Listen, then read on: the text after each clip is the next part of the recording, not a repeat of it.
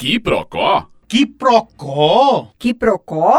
Que procó é esse? O assunto hoje é geopolítica. A semana começa com um grande toque de alerta pelo que vem acontecendo na América Latina e que pode atingir sim o Brasil. Na tarde da sexta-feira passada, o ex-presidente Lula foi solto após quase 600 dias preso na sede da Polícia Federal, lá em Curitiba, cumprindo o que a votação do STF disse no dia anterior, que não se pode começar a cumprir uma pena antes do trânsito em julgado, ou seja, até que todos os recursos sejam esgotados. E aí ele foi solto.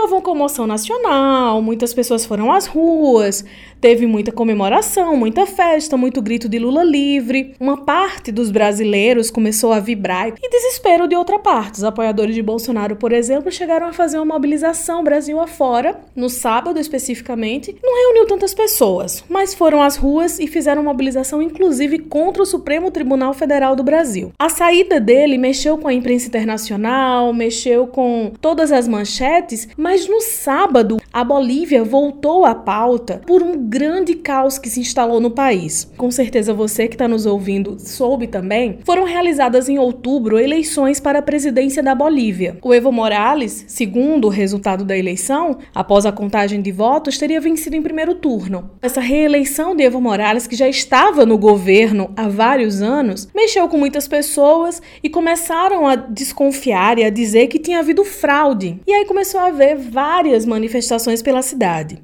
No sábado, para você ter noção, empresas estatais foram invadidas, inclusive empresas de comunicação. Jornalistas sofreram agressão e diretores chegaram a ser amarrados em árvores. Isso mesmo, amarrado em árvore, o que é muito sério. Ontem pela manhã, a Organização dos Estados Americanos, a OEA, disse que as eleições foram realmente fraudadas e aí o Evo Morales falou da possibilidade de realizar uma nova eleição seguindo essa recomendação da OEA. Só que à tarde, no fim da tarde, uma outra notícia tomou conta das manchetes, que foi a renúncia de Evo Morales e de parte da cúpula de seu governo, que simplesmente retirou-se. E aí várias informações de bastidores começaram a tomar conta de sites, sobretudo, de TVs por assinatura que realmente pararam toda a programação para mostrar o que estava acontecendo lá. Casas foram queimadas, teriam havido ameaças à família de Evo Morales, as forças armadas bolivianas se colocaram contra o governo de Evo Morales. A presidente do Supremo Tribunal Eleitoral, a Maria Eugênia Quispe, também renunciou junto com Morales, mas foi presa pela polícia boliviana em La Paz sobre a suspeita de fraudar as eleições. Há informações também de que o próprio ex-presidente presidente, o Evo Morales, corre o risco de ser preso em breve. Chama atenção o que está por trás de tudo isso. Por que as Forças Armadas estão fazendo tudo isso? Já que a cúpula do governo renunciou,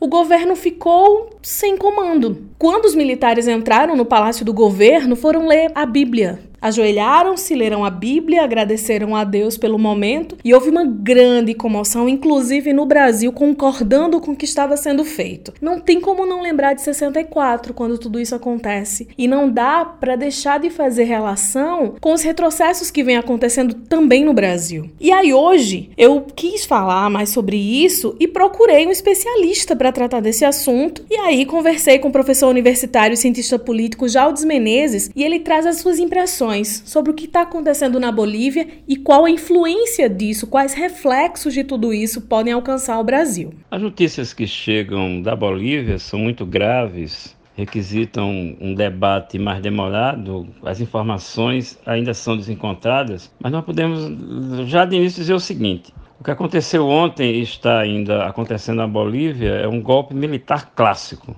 uma quartelada latino-americana, como foi o, o, golpe de 64 aqui no Brasil, de 73 no Chile e por aí vai. E aqui é uma novidade que eu acho que merece reflexão. Quer dizer, a deposição de Dilma através do impeachment, que eu considero um golpe, foi um golpe parlamentar institucional. Ele, digamos assim, ele foi feito uma longa jornada por dentro das instituições. O que está acontecendo na Bolívia com a deposição e a renúncia do Evo Morales é diferente. Você tem uma combinação de forças armadas, ou seja, de sabres e botas, e mais milícias para militares, como essa turma de Santa Cruz de la Sierra, comandados por essa pessoa que a gente precisa conhecer melhor, que é o Luiz Camacho.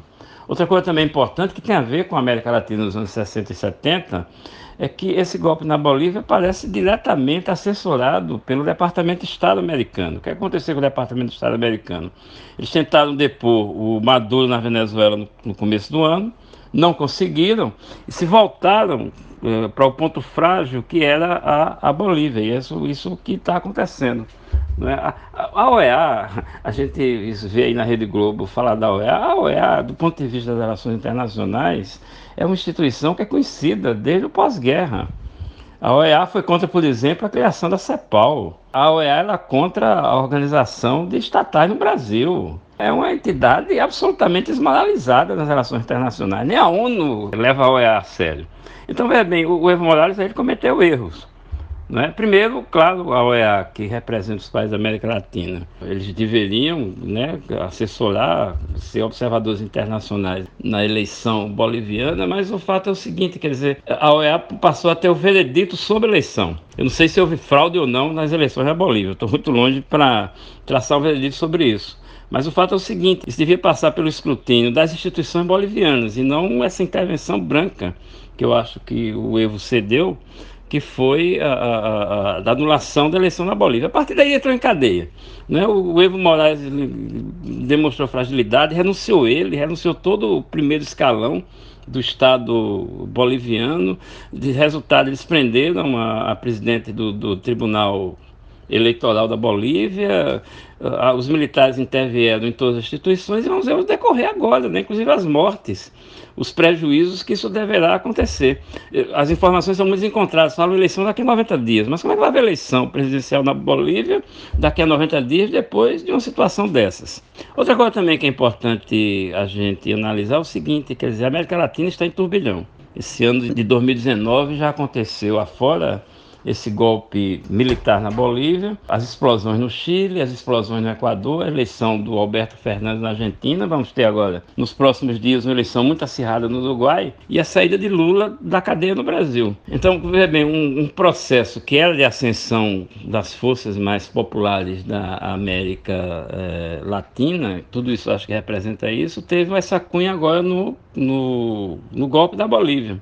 Ou seja, nós vamos passar a viver um novo momento, tem que pensar como é que vai ser isso, quais são os desdobramentos. As notícias ainda são muito desencontradas, mas é indiscutivelmente uma situação muito grave que vai marcar a história do nosso continente com certeza nos próximos anos. Já nesta segunda-feira, o presidente russo Vladimir Putin declarou apoio a Morales e mandou um recado a gestores sul-americanos ou a quem estiver por trás de tudo isso e tratou a saída de Evo como um golpe. Ele apelou que todas as forças políticas bolivianas se juntem, que sejam sensatas e responsáveis para encontrar uma solução constitucional para a situação em busca da paz, da tranquilidade e restauração da governabilidade das instituições do Estado boliviano. Ele falou sobre a garantia dos direitos aos cidadãos e sobre a continuidade do desenvolvimento social e econômico econômico do país e afirmou que ele está ligado à Bolívia por uma relação de amizade. E isso pode ter feito menção também ao Brasil, já que houve reuniões do chanceler brasileiro com algumas forças bolivianas nos últimos dias e o próprio presidente Jair Bolsonaro comemorou tudo isso e voltou a falar inclusive sobre votos em papel. A votação, segundo ele, tem que ser feita de uma forma que possa ser auditada. Será que a gente vai voltar tanto assim no tempo?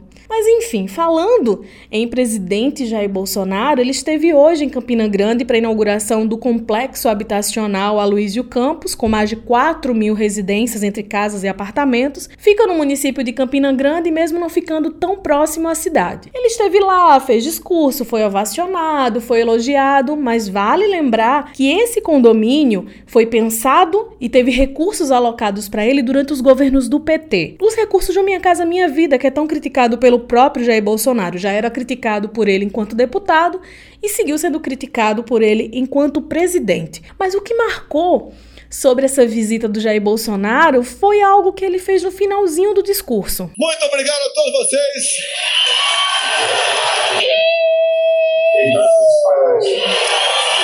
Isso seria um grito de líder de torcida para animar o público ou seria um aboio? Para avisar que tinha terminado e que todo mundo podia sair.